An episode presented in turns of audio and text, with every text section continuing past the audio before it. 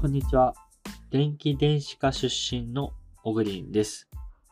学部時代は電気電子を学問に勉強をしていました。と言っても、ほとんど記憶に残ってないので、あまり詳しくはないと思います。今日のニュースです。東電、需給切迫警報続く。1都8県、節電協力を要請。東京電力ホールディングスは23日、前日に続き電力需給が切迫しているとして、管内1都8県の企業や家庭に節電への協力を要請した。経済産業省は21日、発令した電力需給切迫警報を継続。23日は太陽光による発電量の上乗せを期待できる一方、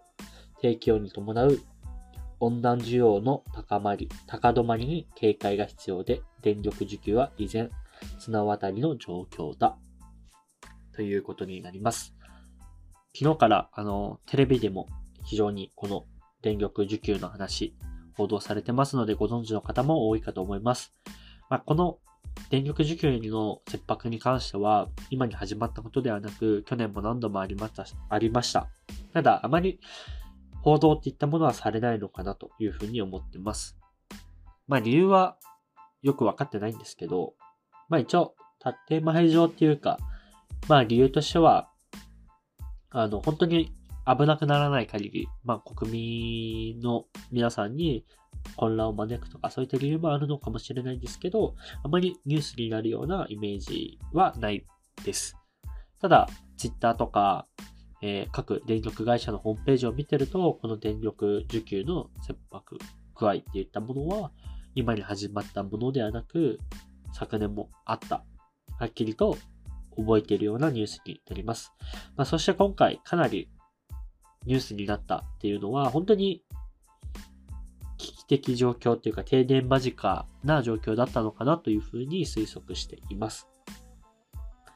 で、まあ、結局、停電にはならなかったわけなんですけど、まあ、今日もまた一日どうなるかわからない状況ということになります。で、今回はこのニュースについてどの切り口から話そうかなと思ったんですけど、こういったその何か危機があった時に本当に日本人の特性なのか、節電して乗り越えるぞって本当にみんなさ、多分節電して乗り越えるんだと思います。昨日も僕もえー、暖房をつけずに、あの、過ごしたりして、で、そういったような、まあ、工夫を、おのおのできるのが日本人なのかなとは思います。でそれはとてもポジティブなんですけど、ただこの原因を作ってるところはどこなのかっていったものにしっかりと言及はすべきで、あの、節電できたから、はい、ハッピー、停電せずハッピーではなくて、なぜこうなったのか、この原因は何なのか、そしてその原因を引き起こした、要因とか意思決定をした、まあ、政治に関わるのはそこの部分とか、えー、東京電力の方に関わるのであれば、そういったところとか、今ちょっとあの、あれですよ。そこに原因があるって言ってるわけではなくて、仮の話をしてるんですけど、そこがどこなのかっていうのをやっぱ、おのおの考えて、で、おのおの調べて、あの、